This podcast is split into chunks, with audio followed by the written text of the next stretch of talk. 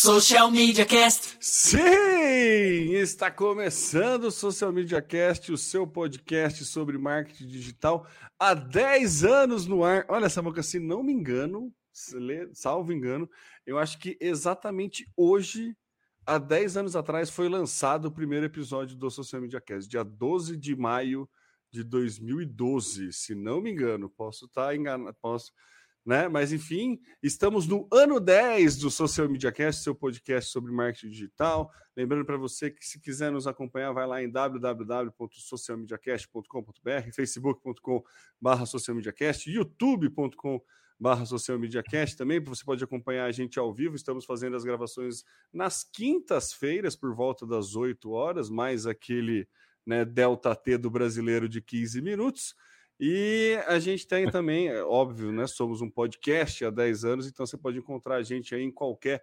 agregador de podcast, seja lá no Spotify, no Deezer, Google Podcasts, Apple Podcasts, WeCast, qualquer hum, Pocket Cast, qualquer programa de podcast, é só você digitar por Social Media Cast que você encontra lá 10 anos de conteúdo falando sobre marketing digital.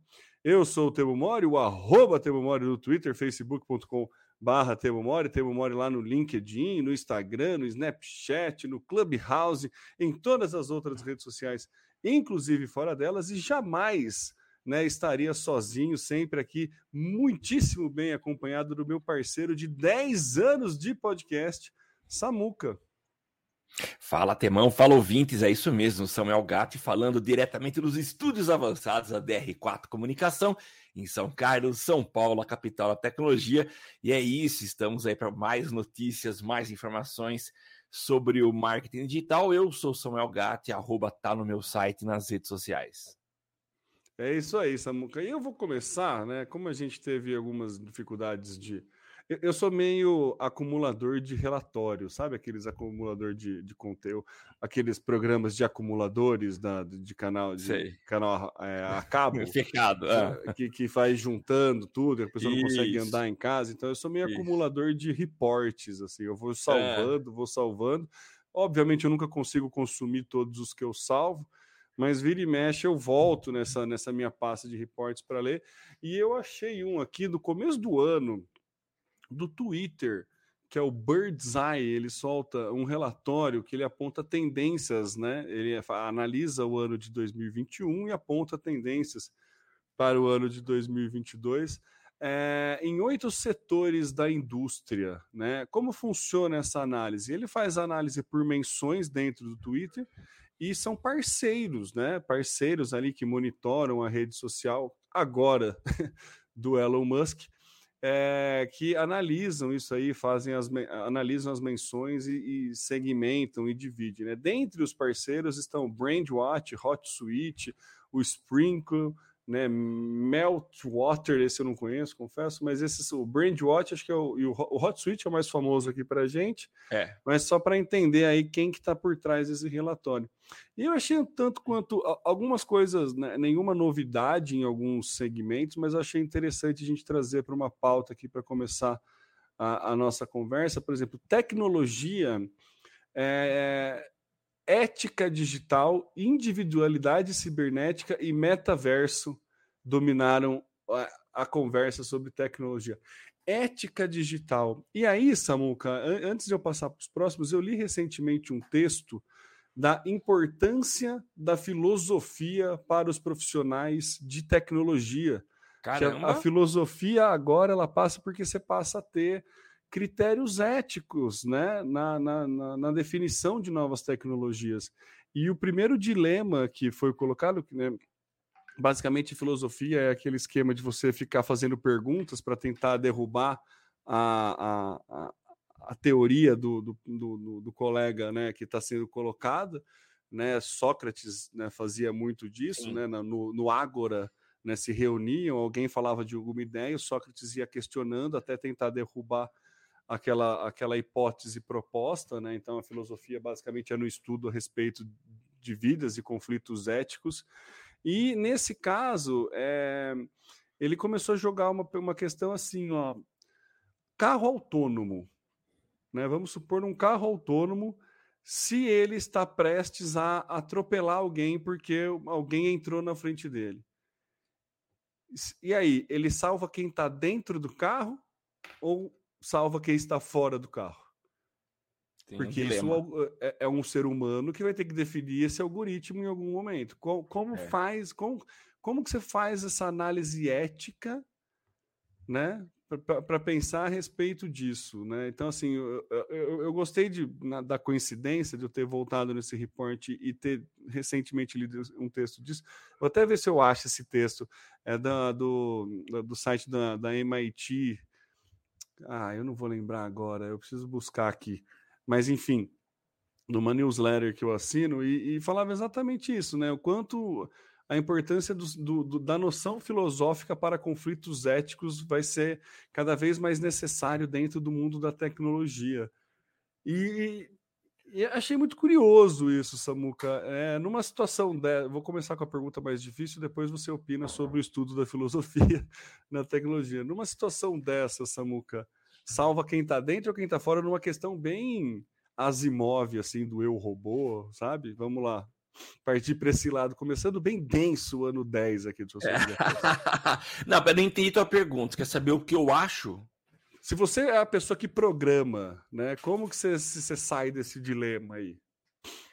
Cara, eu não faço a mínima ideia. E porque eu acho que eu nunca pensei nisso porque eu não, não, eu não programo.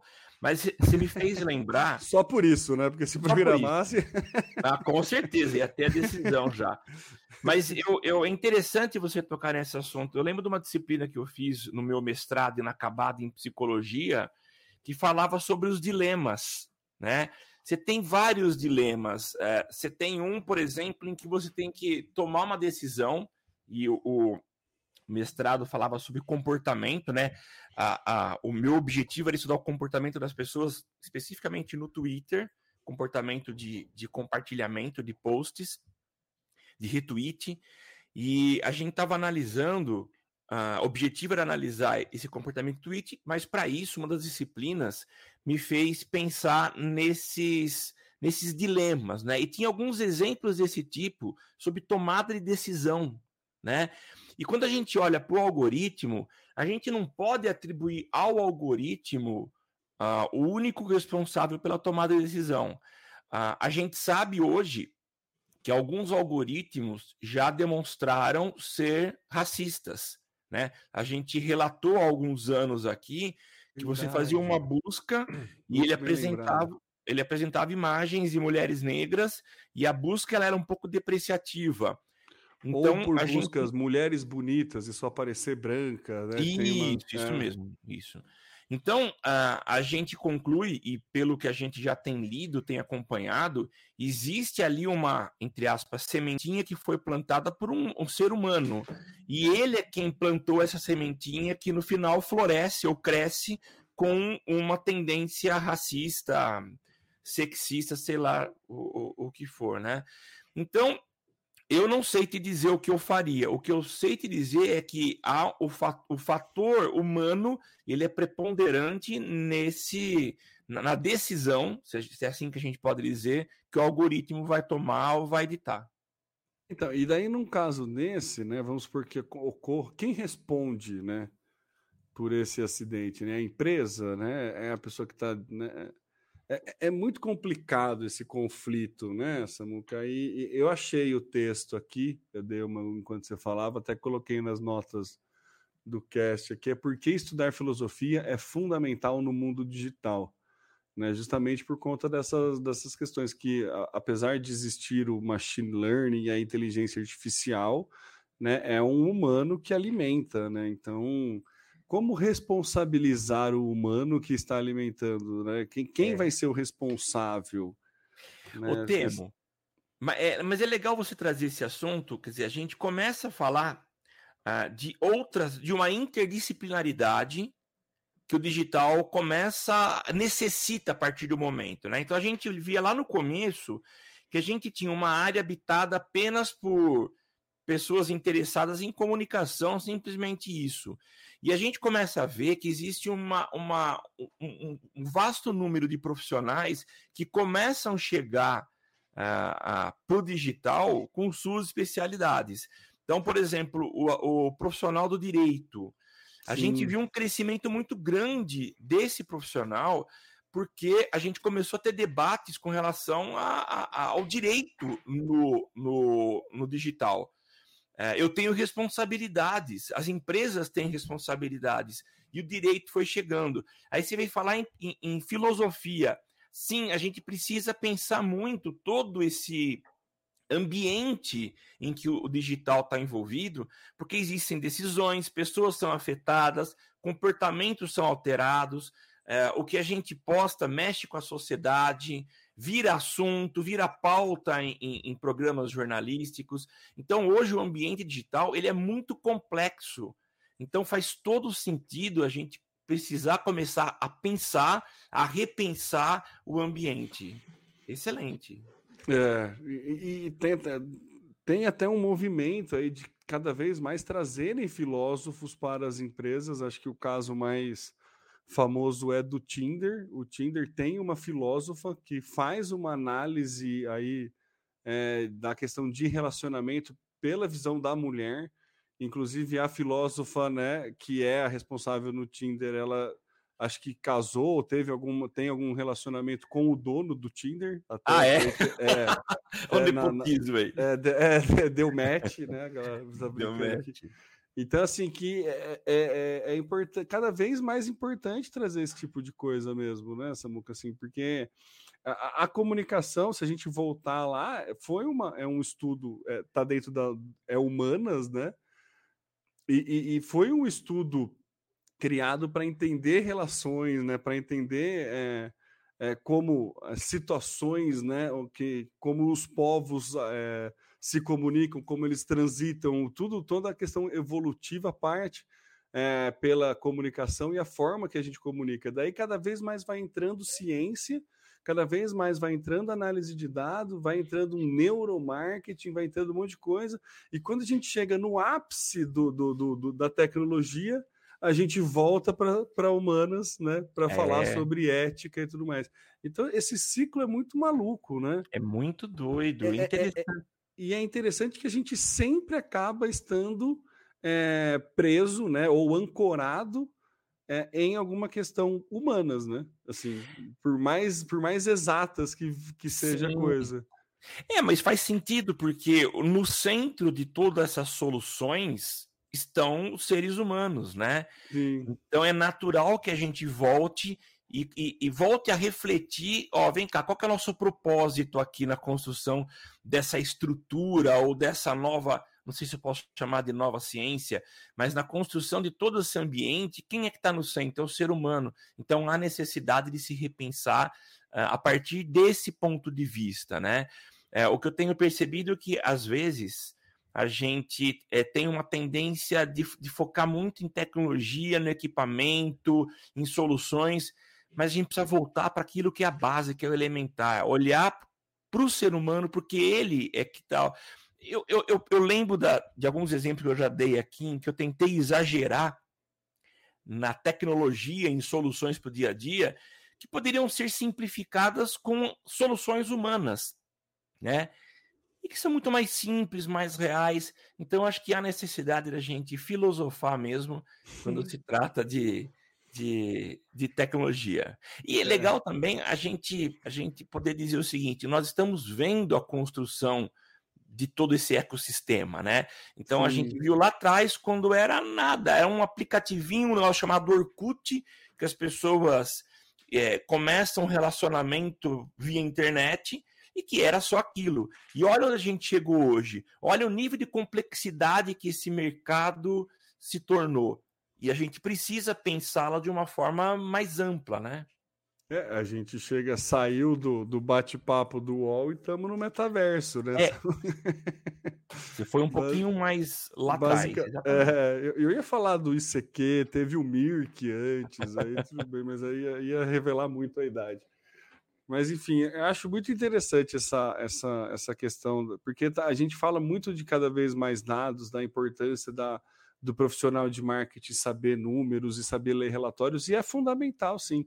Porém, né, Porém, tem que lembrar que somos de humanas, né? E assim, né? Não, não é que você precisa ter a, a, habilidade em um e deixar a outra, né? Assim, a questão é sempre o ser humano. Nesse texto do, do, do MIT Tech Review aqui, que, que eu até vou passar, achei ele aqui, vou colocar nas notas, vamos colocar nas notas, ele fala das especificidades por cultura.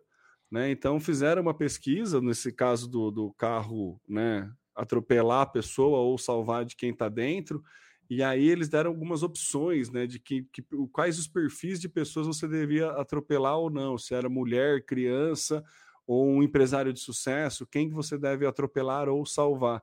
E que varia conforme a cultura. Na Alemanha salvaria um tipo de pessoa, no Japão outra. E ah, aí, ah, é? É, então.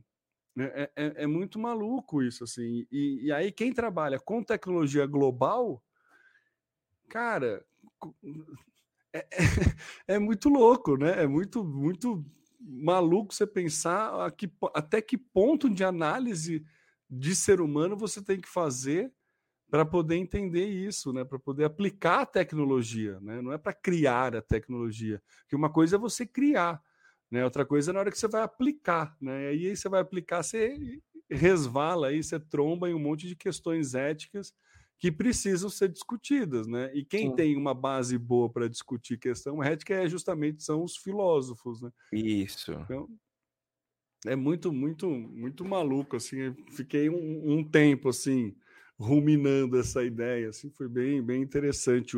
Não cheguei a nenhum insight, sabe, Samuca? Mas a gente gosta de dividir as coisas aqui no cast, né? Então, é por isso que eu trouxe aqui para a pauta. Muito Vou... legal. Pode falar. Fala.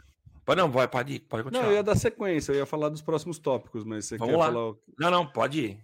No, dos próximos, no, no, nos outros setores, né? Finanças, ainda sem novidade nenhuma, fala sobre criptomoedas, que a menção a cripto aumentou em 549% no Twitter no ano passado. Esporte está falando de NFT, Sim. de esporte, porque acho que por conta de é, astros, né, entrando, é, é um mercado milionário, daí quem tem dinheiro que entra, normalmente atleta, enfim. Então o mundo dos esportes aumentou 306, 306 a busca por NFT. Alimento, né? Você pensa que vai ser questão de vida saudável, não sei o que lá. Doces é e chocolates. Foi o aumento é, das buscas no ano da, da, das menções no ano passado, né? Mas faz Com... sentido. Se a gente pensa, se a gente vê que foi um período de muito estresse, com o, os níveis de morte lá em cima, né? Ansiedade. Ansiedade, o pessoal recorre ao doce, né? Pois é, maluquice, né? Demais. Esse ser um destaque do Twitter, assim, aumentar doces. Vai totalmente na contramão, é, é óbvio que é um período totalmente atípico, mas de uma tendência que a gente via até por movimentos de, de, de, grandes players, né? Você vê Coca-Cola comprando Del Valle, fazendo é. aquelas, aqueles movimentos de menos açúcar, é. Até o Cristiano Ronaldo sacaneando a coca. Então, e aí, de repente, no alimento é doce de chocolate. Mas daí na área da saúde também, hum, sem muitas novidades, assim, nada muito. É, era esperado isso, a parte de saúde mental, né? Foi o que mais foi falado no, no, no ano passado. Até por uma necessidade das pessoas, né? Sim, sim, tá, tá, tá, faz sentido, né? Mídia e entretenimento foi TV e cinema coreano. Olha Cara, só, os coreanos aí, acho que por conta de sucesso aí da, da Round Six, né? Então, Isso. Então, o cinema e a TV coreana aí ficaram no topo é, de tendências do ano passado. Cuidados. K-dramas. É, os K-dramas. K-dramas. Cuidados pessoais, né? Teve um aumento de é, buscando coisas naturais e orgânicas. Então, assim, fazendo um contraponto com a parte de alimento, né? E bebidas, bebidas sem álcool, foram o que mais cresceu no Twitter aí, cerca de 20% do 2020 para 2021. Bebidas sem álcool. Então a gente vê algumas mudanças de comportamento aí, ou pelo menos alguns outros segmentos que estão bem crescentes, né, depois desse relatório. Enfim, Acho que é, é uma análise, tem todo o, o, o link para o reporte completo aí na, na, na pauta que a gente trouxe. Quem quiser aprofundar mais, tem bastante conteúdo aí e dá. Eu gosto muito desses números, assim, porque e reports, porque são números que ajudam você a defender ideias né, em apresentação de relatórios Isso. e tudo mais. Então, é sempre muito bom ter, ter, ter estudos por trás aí, é, pautando as suas, as suas análises. Então, eu sempre eu gosto de compartilhar por conta disso. Legal, Temo. Certo, Samuca, algum comentário aí? Você tem Não. comido mais doce, bebido mais bebida sem álcool? Cara, tenho, mas tenho por. É, é, sim, tenho. É, eu, eu, comecei a perceber que eu voltava de um pedal mais pesado, com muita sede, tomava cerveja, ficava três dias com dor de cabeça sem parar. Então, sim, parei de tomar é, uhum. bebida alcoólica, principalmente depois dos pedais. Não, olha só, eu parei depois dos, dos filhos mesmo, assim. Verdade? Da... Ah, total, tô só na... A Heineken, descobri a Heineken Zero, tô super, assim, eu tomo uma cerveja com álcool e depois continuo na sem álcool. Ah, é? é, essa é a estratégia. ah, legal, legal. Toma a primeira, sabe, a primeira normal, depois toma sem álcool. Legal. Para acompanhar a esposa também que está amamentando, não pode, né? E aí Isso, gente, tá certo. É, Certíssimo o tema. Tem um momento de tomar cerveja junto, né? Continua com o momento de cerveja junto, só mudou o teor alcoólico da cerveja, que agora é zero. Legal, cara, legal. Vamos para a próxima pauta, então, Samuca. E o Clubhouse, Samuca? Tá bem? Tá mal? Como é que tá? Cara, é, é, eu, eu, li um texto da, da Meia Mensagem muito interessante falando sobre Clubhouse. É legal deixar aqui no, na, na, na nas notas do cast para os nossos ouvintes clicarem e lerem o conteúdo. É uma análise é, legal sobre Clubhouse e é interessante a gente ver como a gente é movido por vibes, né? Então, ano passado, quando o Clubhouse chegou e ele chegou para usuários de iOS no primeiro momento, então, uh, o pessoal se achava num clube exclusivo e muita gente foi para essa plataforma para fazer os para ter os papos, as conversas, né? Então virou uma febre, muita gente usando o Clubhouse, né? É, eu, eu sei, eu já fazia essa leitura lá no começo, falei, isso aqui parece muito mais uma febre e vai passar.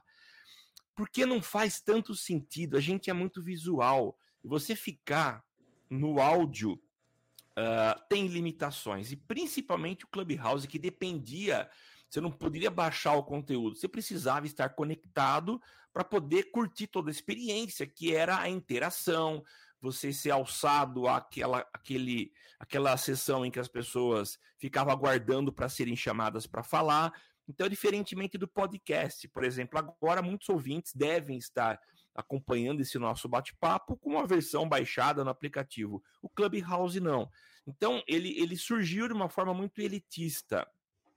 Agora, a gente não pode descartar o papel dele. Ele, ele, ele cumpriu um papel interessante, ele estimulou muitas empresas a criarem é, discussões e chamarem as, as pessoas é, que estão ao seu redor para poderem compartilhar, conversar. Posteriormente, no mês seguinte, no ano passado, chegou para Android, então acabou abrindo é, bastante e o Clubhouse se tornou de fato uma ferramenta muito é, utilizada. Mas como tudo, tudo aquilo que vira moda é, e muitas vezes não existem elementos que o sustentem por muito tempo, Clubhouse teve uma baixa e hoje já é, raramente você ouve alguém falando de alguma coisa no Clubhouse. A gente teve no ano passado eventos que foram realizados no Clubhouse com milhões de pessoas, né? O grande boom foi depois que Elon Musk, é, Elon Musk sempre está por trás né, das coisas, né? Ele entrou no, no Clubhouse para bater papo e aí todo mundo quis ir atrás, né? Mas ele ainda permanece vivo. Ele foi um grande boom para o áudio. Ele deu aí uma, um, um bom destaque para a boa utilização do áudio e continua utilizando. O que a gente precisa tentar entender é: será que ele é, é, não pode ser usado aí como, por exemplo, um apoio orgânico para as empresas? Você pode trabalhar o Clubhouse como uma forma de você é, estabelecer um diálogo sem a formalidade, não sei se eu posso chamar formalidade num podcast, mas você criar um bate-papo de uma marca com, com seguidores, com influenciadores, com clientes, e aproveitar isso no orgânico, extraindo trechos dos áudios e compartilhando. Fica a sugestão aí para os nossos ouvintes darem uma lida nesse texto. Ele traz várias opiniões de profissionais de agências, mas é só para a gente trazer à tona aí que Clubhouse não só existiu, como ainda existe, mas é uma ferramenta que teve o seu papel e hoje acho que não faz mais tanto sentido como principal ferramenta, mas pode ser utilizado é, em algumas estratégias de conteúdo orgânico. É, já, disse, já dizia Murici Ramalho, uma coisa é chegar no topo, outra coisa é se manter lá em primeiro, né? Exatamente. É bem difícil é. você se manter naquele hype. Eu lembro na, na, na, na, época que era legal, enquanto São Paulino acompanhar o futebol, o Murici falará: ah, o que muda agora que a gente está em primeiro é que a gente tem que trabalhar mais, a gente tem que entregar mais, a gente tem que é. se esforçar mais. Então você tem mais trabalho quando você chega no topo né? É, muita gente é, pensa que é o contrário, que, que é o fim da, da, da né? É, é, alcançou o objetivo. Na verdade, dá-se mais trabalho. E o Clubhouse passou por isso, né? O que ele deu, essa, ele chegou lá, realmente teve um boom de interesse público por ele e tudo mais, e era esperado que, que uma hora a poeira baixasse, assim, e tudo meio que voltasse a normalidade, entre aspas, mas teve muitas marcas que souberam surfar nisso e usar bastante, Sim. ganhar bastante apelo aí com o Clubhouse. A proposta do Clubhouse sempre ele, ele surgiu como um aplicativo para gravação de podcast, né? E aí depois foi o conteúdo ao vivo, daí parece que agora já tem a possibilidade de gravar e disponibilizar o áudio para depois. Eu não foi uma, uma plataforma que me pegou assim, justamente por conta dessa é, horizontalidade da plataforma, sabe? De você ah. ter a grade horizontal. Você precisa estar conectado terça-feira às sete horas para poder acompanhar tal conteúdo, né? Então isso vai um pouco na contramão aí do que a gente estava vindo do mundo de streaming, que você, é, do, do conteúdo on demand, né? Então isso me atrapalhava um pouco na rotina, por isso que eu não consegui pegar é fazer um muito uso do Clubhouse, mas é uma estratégia que não pode ser descartada. Tem um público bastante relevante lá, principalmente para marcas é, de âmbito nacional, assim, tem bastante tomador de decisão ali dentro, tem bastante conteúdo. É, Fala-se muito de conteúdo B2B, né, de empresarial ali, com tipo palestras e conteúdos mais densos também para se fazer uso ali. Então, acho que Ó, oh, o StreamYard está comentando aqui para gente. e acho que faz, faz sentido ter uma análise mais criteriosa aí na sua né, definição de colocar ou não o Clubhouse no seu plano de mídia, né? Então, eu gosto do áudio, né?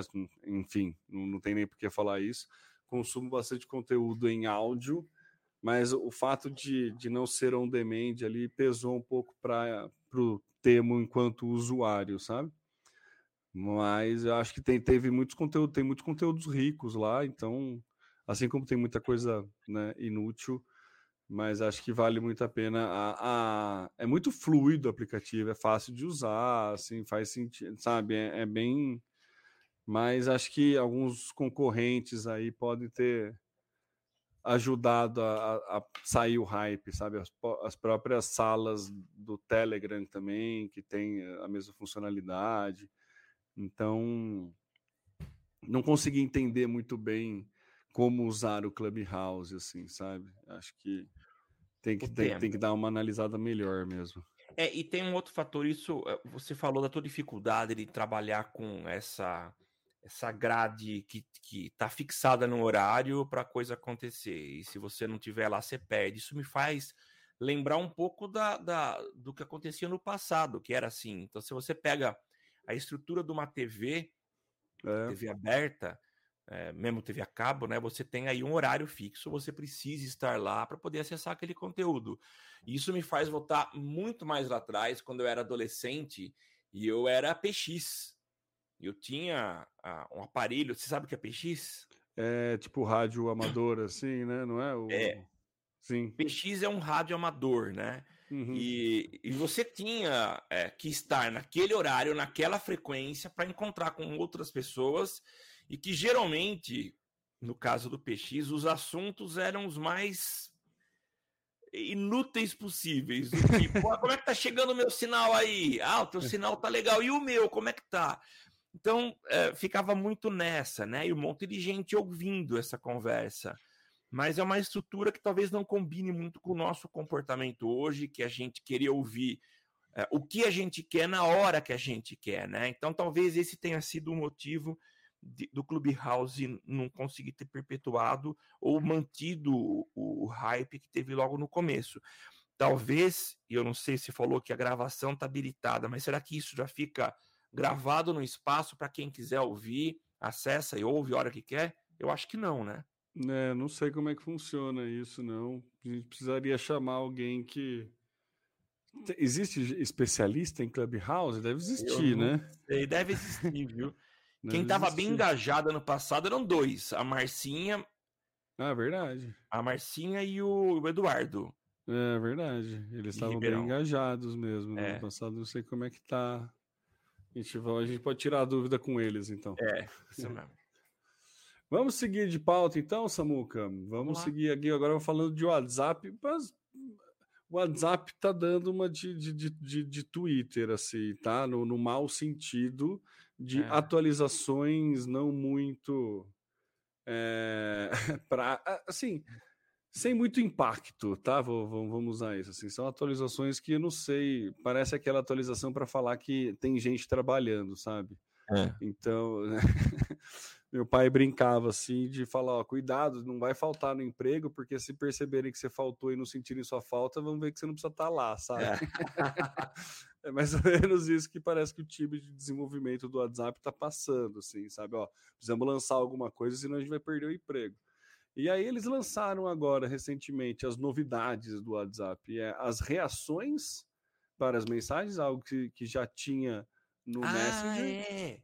E agora tem essas reações, que, que é algo que tem no Slack, tem no Messenger, já tinha em outros lugares, e agora você tinha o curtir no Instagram e agora você tem as reações no WhatsApp. Sim. Né? Então, assim, em termos de tecnologia, não é nada, mas, enfim, não sei até que ponto isso pode impactar a forma de se comunicar no WhatsApp ou que, que, que, que dados eles vão minerar para melhorar a plataforma, para saber que tipo de conteúdo é ofensivo ou não. Enfim, não dá para dá, dá a gente devanear em cima desse tópico, mas é, fato é, né? Despindo o fato dos julgamentos, é uma atualização bem meia-boca, assim, para usar o português Sim. coloquial, sabe? E outra, que aí é um pouco mais útil já, ele coloca filtros na hora de busca ali, né? Que quando você vai fazer uma busca por alguma mensagem, alguma coisa assim, principalmente no desktop, agora você consegue filtrar só por é, contatos não salvos, por grupos, por algumas coisas. Tem algumas atualizações ali de, de, de busca que isso sim ajuda. Isso devia ser alguma dificuldade. É, latente de muito. É, é, bem difícil achar uma conversa, um contato que você teve há, um, há, cinco dias atrás. Você já perdeu a conversa, já vai a mensagem, já vem um monte de grupo na frente até você procurar. Então tornou a busca mais inteligente, entre aspas. Na verdade, não é mais inteligência na busca, só colocou mais opções de você colocar inteligência na busca, né? São opções de filtros ali. Que, que você acha dessas mudanças aí? O WhatsApp tá. Ele tá mirando aonde para fazer esse tipo de mudança, Samuca? Temo, eu não sei se ele está é, mirando em alguma coisa. O que eu olho aqui, principalmente nessa mudança de colocar as reações às mensagens, eu percebi isso de fato na terça-feira, quando apareceu para mim, falei, poxa, facilita a vida. Eu achei muito legal, porque antes, quando alguém mandava uma mensagem para você, para você reagir a essa mensagem, você precisava responder aquela mensagem. E agora você simplesmente clica nela, aparece um rostinho ao lado da mensagem, você clica nele, aparecem as várias opções e você pode reagir a elas. Então, eu acho que, na minha visão, isso ajuda bastante, viu? É para evitar aquela poluição do monte de mensagem, um monte de respostas às mensagens, simplesmente para uma reação. Eu curti, viu? Não sei onde está mirando, mas sei que para o usuário, pelo menos para mim, tá super legal. É, ajuda pra você dar aquela. mostrar que você leu e que você tá de acordo, né? Sim, mas, também. Mas nada, nada muito. Não, nada muito absurdo. Relevante, né? Não, não. Então, vamos ver, né? Vamos ver o que, que o WhatsApp tá. É... Sabe aqui quando você tem uma série muito longa e aí no meio da série você precisa colocar aqueles conteúdos filler que chama, que são o, o famoso encher linguiça? Sim. Você precisa criar algumas coisas. É. Tem, uns, tem uns episódios que você fala, cara, nem precisava ter esse episódio, não serve para nada. Mas você assiste o episódio porque tá no sequencial da série. Sim. Então parece é, é, é isso, sabe? Você tem o time de desenvolvimento, ele faz algumas coisas, mas daí vamos lançar algumas coisinhas é, para o mercado ficar falando da gente. E aí depois a gente lança. É, para dar mais volume, vamos encher linguiça, sabe? Parece que, que, que é esse tipo de coisa, assim, mas enfim. Vamos para a próxima. O Google trabalhando pesado na proteção dos dados, Samuca? Pois é, Temo. Ontem, ontem eu estou dizendo aqui, foi dia 11 de maio, tivemos o Google I.O. 2022, evento que o Google promove para desenvolvedores, onde ele apresenta as novidades, né? Depois de algum tempo sem o evento ser uh, presencial, foi o que aconteceu ontem, e tivemos algumas novidades aí na Google e as principais focam na experiência do usuário, principalmente no quesito uh, privacidade. Uma das. Eu quero destacar dois pontos aqui. Né? Uma delas é com relação aos dados pessoais, né? Agora é possível, ou será possível, através de uma ferramenta que a Google está preparando, será possível remover dos resultados de busca, por exemplo, e-mail ou detalhes de endereço, né? Hoje, se a gente olha no Google, tem muita informação que eu não gostaria que estivesse pública uh, e que eu vou buscar de outras pessoas e encontro com facilidade no, no Google, né? Por exemplo, CPF. Não é uma informação tão escondida CPF. Você encontra fazendo, sabendo utilizar aí, uh, eu não lembro qual é o termo técnico de, da computação, mas você sabendo usar a, as combinações para fazer a busca, você consegue busca ter como booleana. Mas é, tem um outro nome que eles usam. Não, não é booleana. Ah, que é aquela OR. É... Condicional, né? Tipo uma busca Condicion... condicional. É, não é, sei. Eu não sei. Booleana é quando você ah, coloca mais. É, tal, end, tal, end, é or, isso. tal. Mas tem um é... outro. Tem, tem um termo técnico específico que eu não lembro. Mas enfim. Acho que deu para os ouvintes entenderem. Então, Sim. se você faz uma busca desse tipo, ela te traz resultados, e no meu caso, eu não gostaria que os meus estivessem expostos de tal forma, né? Então, a proposta da Google agora é entregar uma ferramenta que permitirá ao usuário tirar dos mecanismos de busca suas informações pessoais. Ah, eu não sei ainda como será essa lógica, então eu acesso utilizando a minha conta do Google eu preciso provar que eu sou eu antes de solicitar a remoção desses dados. Não sei ainda como é que vai funcionar, mas eu acho que é uma iniciativa muito interessante da Google uh, buscando a privacidade das pessoas, né? Eu acho que está muito sem controle é, essas informações. E a gente está vivendo um mundo em que a privacidade tem sido colocada em primeiro plano. Já houve uma discussão, essa discussão começou na Europa há alguns anos, quando surgiu lá a lei do direito de, de ser esquecido. Isso foi muito discutido e a gente pode retomar a questão do uso ou da, da participação dos filósofos na discussão, né? Ah, e qual foi a, a, a principal demanda que veio à tona através da mídia? Um cara, um europeu, que foi condenado por estupro, e toda vez que alguém fazia busca por estupro, o nome dele aparecia nos resultados de busca. Uh, ele pagou a sua pena, né? Ele foi preso, ficou preso por alguns anos, mas os resultados continuavam apresentando, mesmo dele ter, depois de ele ter pago a sua, uh, o seu crime, né? Então ele queria ter o direito de ser esquecido.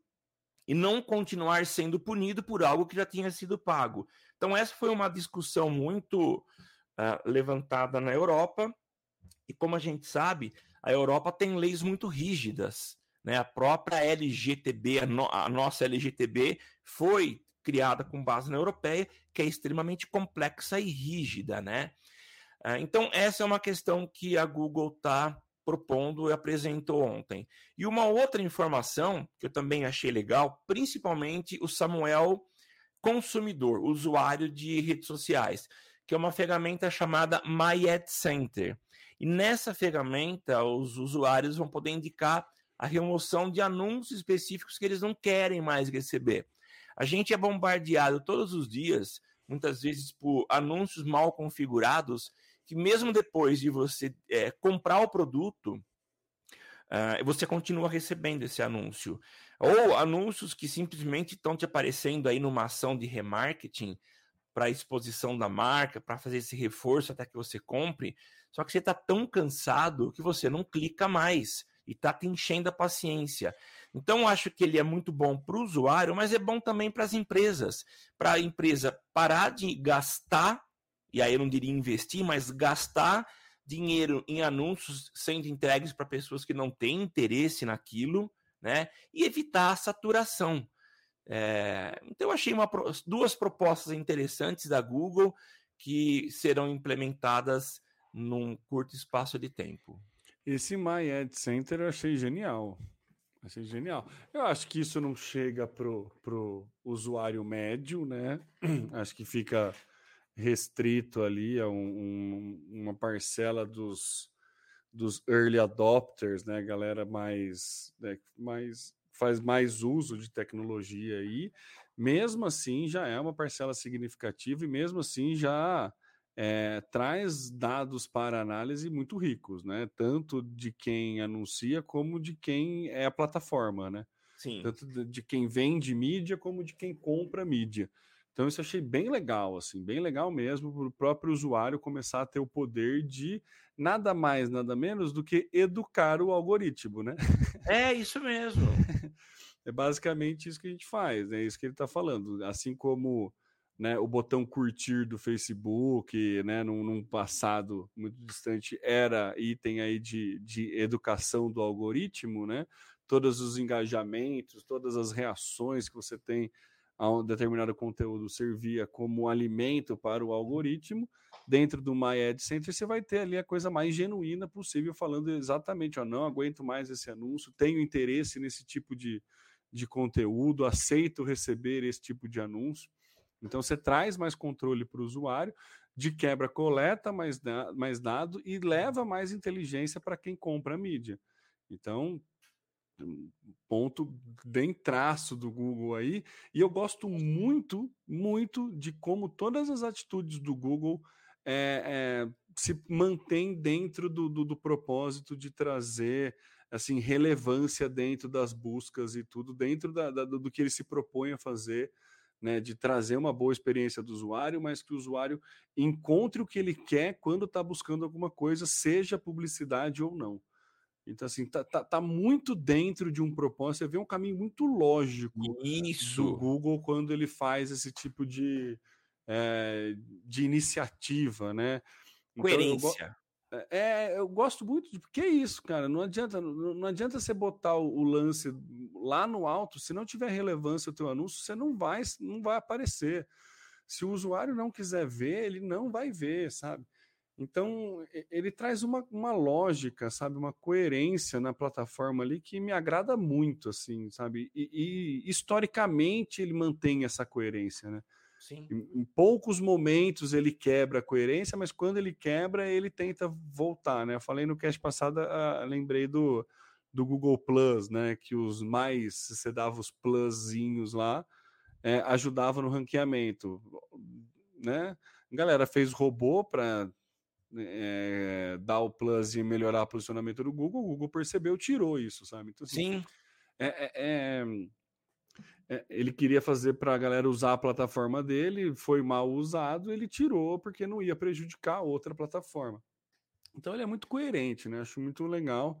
E essa questão da, da, da proteção dos dados, meu, É, é, esperado, né? Assim, é louvável, porém esperado, ou esperado, porém louvável, que um grande player tenha essa preocupação, né? Principalmente o Google, que, que, que meu, como diz a própria missão dele, né? Ele detém, organiza as informações do mundo e torna acessível, né? Ele é o responsável por organizar e tornar acessível as informações do mundo. Então, é pesado, né, quando você pensa assim, né? É verdade. então, nada mais justo do que ele ter alguns critérios para proteger aí a privacidade né? e, e, dentre, é, dentre os critérios esse direito de ser esquecido que a gente já citou aqui. Então, acho que, né, ponto de traço aí do Google na, nessas, né, nesse posicionamento, nessa nova, nessas novas falas aí dentro do Google I.O. Achei bem, bem, bem interessante. Ele fala muito da questão do tornar anônimo, né? Tem o termo anonimização de Isso. dados, né? É.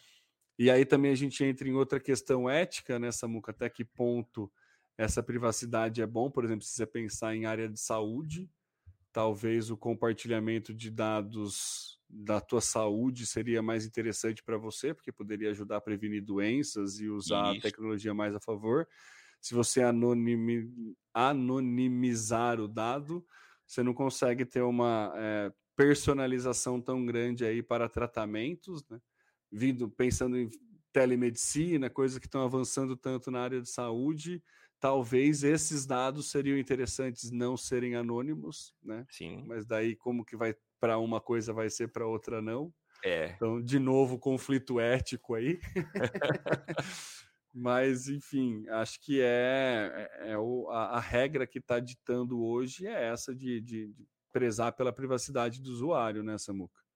Isso mesmo, é uma tendência que a gente tem visto e ouvido já há um bom tempo da privacidade. Acho que a coisa. Mas acho que é natural, né?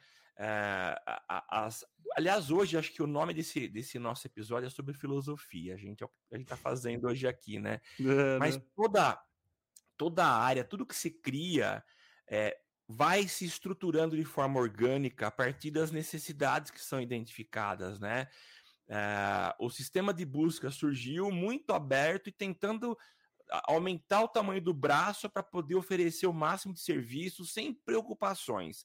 Só que chega um momento, chegou um momento em que a sociedade é, começou a pressionar Google começou a refletir, e eu acho que ambos estão discutindo em conjunto soluções para que a, a plataforma, o ambiente seja mais estruturado, seja mais interessante para todos. E a privacidade, eu acho que está no topo dessas discussões, né?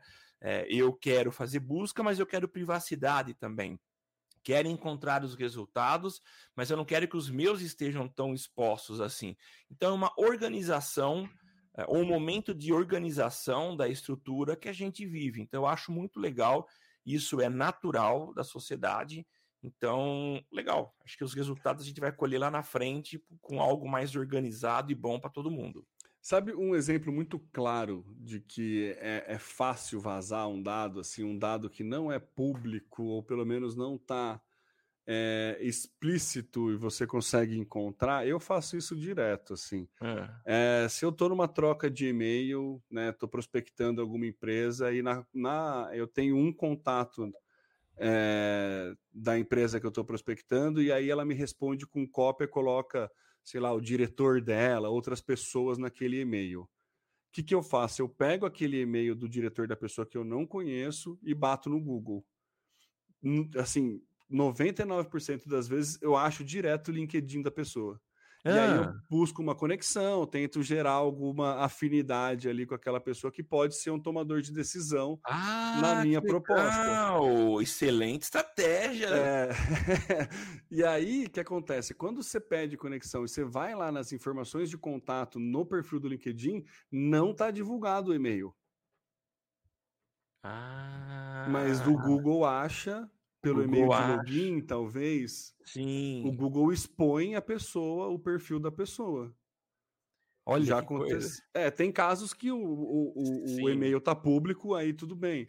Mas eu já peguei casos de, de acontecer isso, assim, sabe? De eu ir lá, dar um Ctrl V, Ctrl C no e-mail, Ctrl V no Google, é, achei o LinkedIn, adicionei, daí eu vou pesquisar para ver se eu acho o e-mail da pessoa e como usuário de LinkedIn eu não acho. Mas via Google eu acho o perfil do LinkedIn através do e-mail. Você vê como é poderoso o Google, né? Exato, é isso, sabe? Existem ferramentas, né? O Luxa, que você encontra o telefone do perfil. Existem algumas ferramentas pagas que você consegue melhor, é, é, fuçar mais no perfil, coisa que dentro do Sales Navigator, do LinkedIn. Eh, o LinkedIn tem essa informação. O que acontece é que talvez ele não esteja conseguindo esconder tão bem e o Google está achando. Entendeu? Essa que é, que é, que é a questão da, do poder que o Google tem, sabe? É, é isso né? Então, mas você gostou da estratégia aí de gerar empatia? Cara, demais! demais! gerar conexão aí. Você já teve resultado fazendo isso ou não? Ah, na verdade facilita numa próxima reunião para mim, principalmente assim. Se eu tenho que apresentar, apresentei a proposta para alguém, daí eu tenho que apresentar para outra pessoa. Se eu já conectei com a pessoa no, no se a pessoa já me aceitou no, no, no LinkedIn, eu vi algumas coisas que a pessoa é, postou, alguma coisa assim, me ajuda na tomada, ah, na, na, ah, toada da, da, reunião, com base no que eu vejo que a pessoa se interessa, ou algum projeto que ela fez, sabe? Eu crio alguma conexão. Cara, que ali. hack! Olha, gente, sensacional! Curti demais isso. Eu tento criar alguma conexão antes de fazer. É, é tudo é relacionamento, né, Samuca? Então... Não, não é só. Rela... Então, temos, só que, é, sim, é relacionamento. Se a pessoa for super ativa no LinkedIn e estabelecer um contato com você. Mas essa de você entender um pouco o que ela pensa, porque é o que você faz. Sim, você pega sim. alguns compartilhamentos ou até postagens que ela faz, você está se apropriando, tomando, conhecendo o que ela pensa. Se sim. você pega esse conhecimento, é claro, tem que ter coerência com aquilo que você pensa também, que esteja ligado à tua proposta.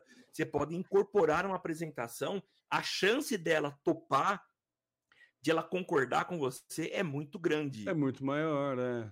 Mas isso vem da parte da estratégia de criação de conteúdo, né? Um dos focos de, da, da, criação de isso vem do background meu de criação de conteúdo, né?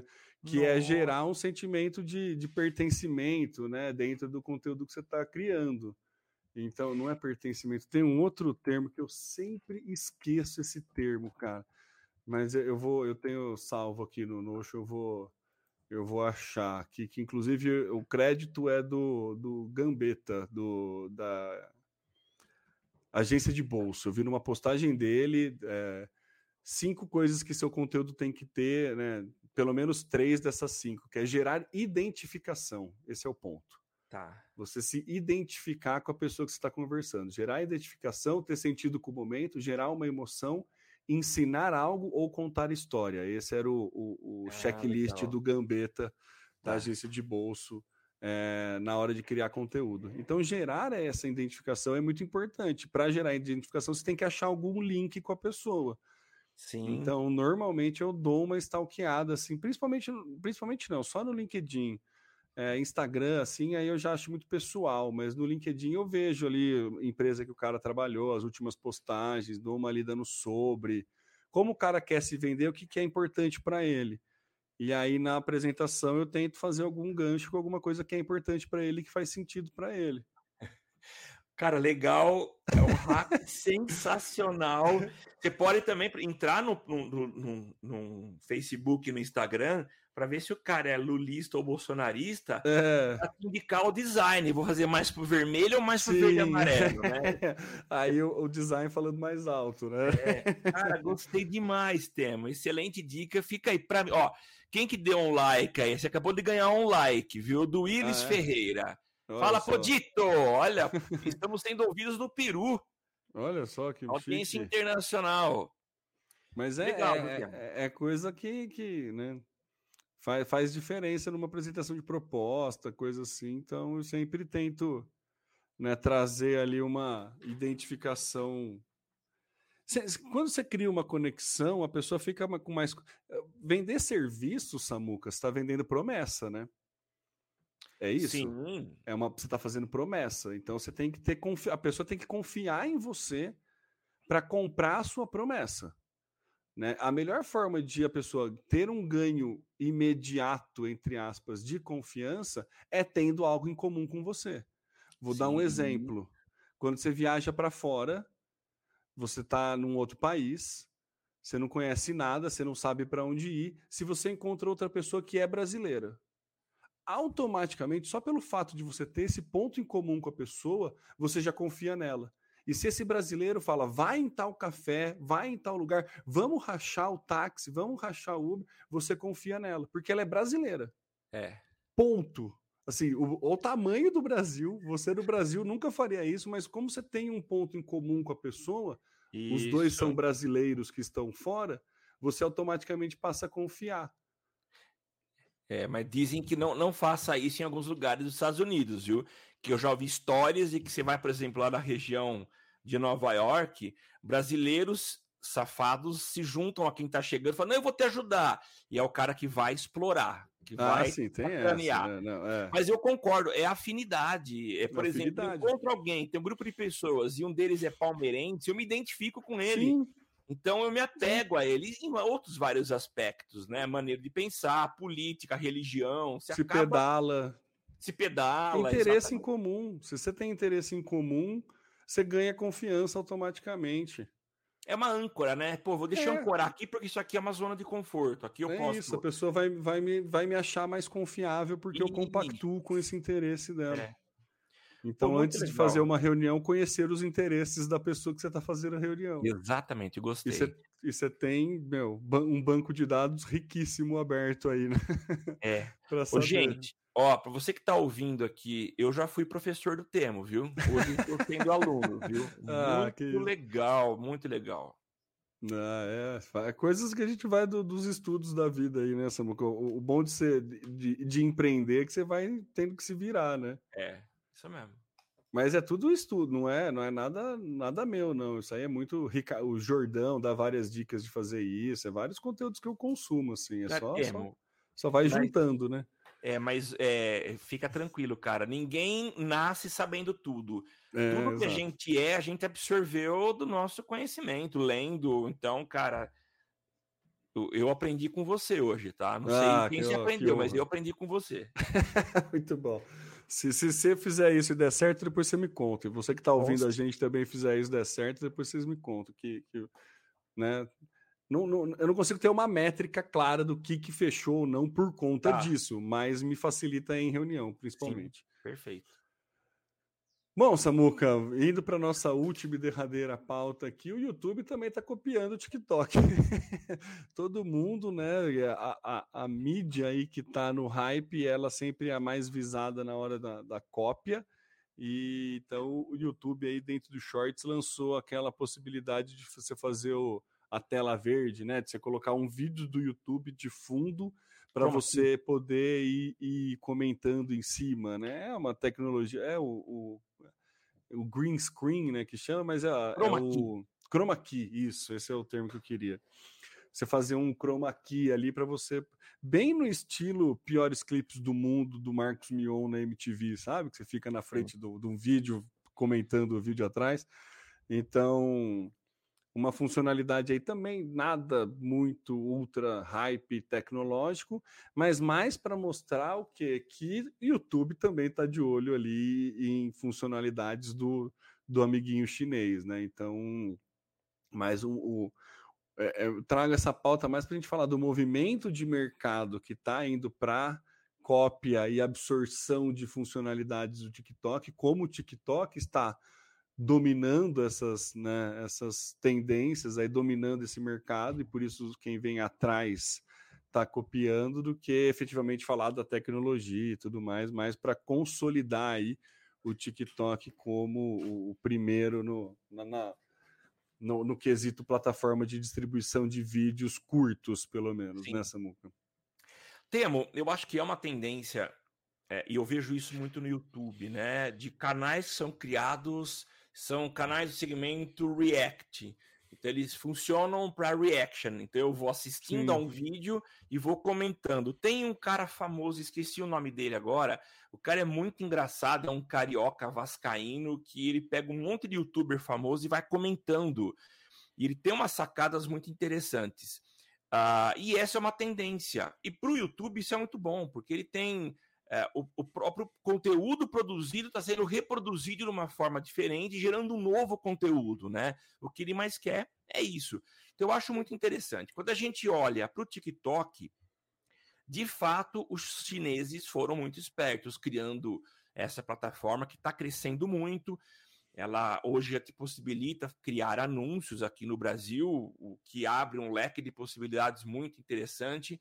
E o YouTube não pode ficar para trás. Ele precisa se reinventar. Então, quando ele apresenta essa solução do Chroma Key para você reagir ou colocar vídeos ao fundo, eu acho muito legal, muito interessante. Não sei se todo mundo está usando, mas eu tenho visto vários YouTubers já utilizando. YouTube, é, foi no YouTube que eu vi isso.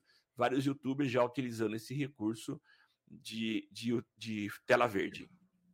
É, e, os shorts muitas vezes ele pode ser usado para pautar também, tipo, notícias do Google, né? Ele, ele, coloca no próprio Android, você tem uma tela, um widget de notícias, que aí tem alguns destaques que é selecionado do, do, do próprio shorts do YouTube. Então, nada mais inteligente do que o YouTube tentar levar mais produção de conteúdo ali e ele entender esse movimento para poder reter o usuário dentro da plataforma Sim. dele, seja o Android, seja o próprio YouTube. Sim. Então, né, aquela cópia inteligente e não só descarada, como, como fez nosso queridíssimo Zuckerberg com os stories em todos os lugares, Sim. né? Então, Eu digo Snapchat. É, é, então, é isso, né? Foi assim, vou o objetivo daquele, daquela cópia foi assim: vou matar, vou normalizar o que era o diferencial do meu concorrente. É. Então vai ter, em todo lugar vai ter. Assim. Então, enfim. Samuca, acho que é isso. Mais alguma algum comentário adicional aí da pauta, alguma coisa? Não, temos. Podemos estou... encerrar. Podemos encerrar, estou satisfeito pelo que eu já aprendi no dia de hoje. Muito bom. Então é isso, meu caro ouvinte. Muito obrigado você que nos acompanhou aí até o finzinho deste podcast. Lembrando que você pode acompanhar a gente no www.socialmediacast.com.br, acompanhar ao vivo a gente lá no youtube.com.br socialmediacast ou facebook.com.br socialmediacast às quintas-feiras por volta das 8 horas da manhã mas todo esse conteúdo fica gravado, disponível para você no formato podcast em qualquer agregador de podcast que você utilize aí, Spotify, Google Podcasts, Apple Podcasts, enfim, é só buscar por Social Media Cast e se inscrever.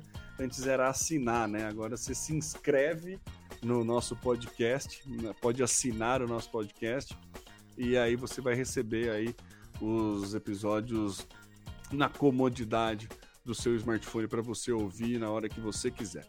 Eu sou o Temo Mori, o arroba Temo Mori no Twitter, facebook.com.br Temo Mori, Temo Mori lá no Instagram, no LinkedIn, no Snapchat, no Clubhouse, em todas as outras redes sociais, inclusive fora delas, e passo a bola aí para as considerações finais do Samuca. É isso, Temo. Eu sou Samuel Gatti, falando de São Carlos, São Paulo, no dia 12 de maio de 2022, aí exatamente nos 10 anos de Social Media Cast. Você me encontra em todas as redes sociais, procura lá por Tá no meu site. E a gente se vê na semana que vem. Tchau, tchau. É isso aí, gente. Valeu, obrigado, até a próxima semana. Aqui você aparece, aqui você acontece. Social Media Cast.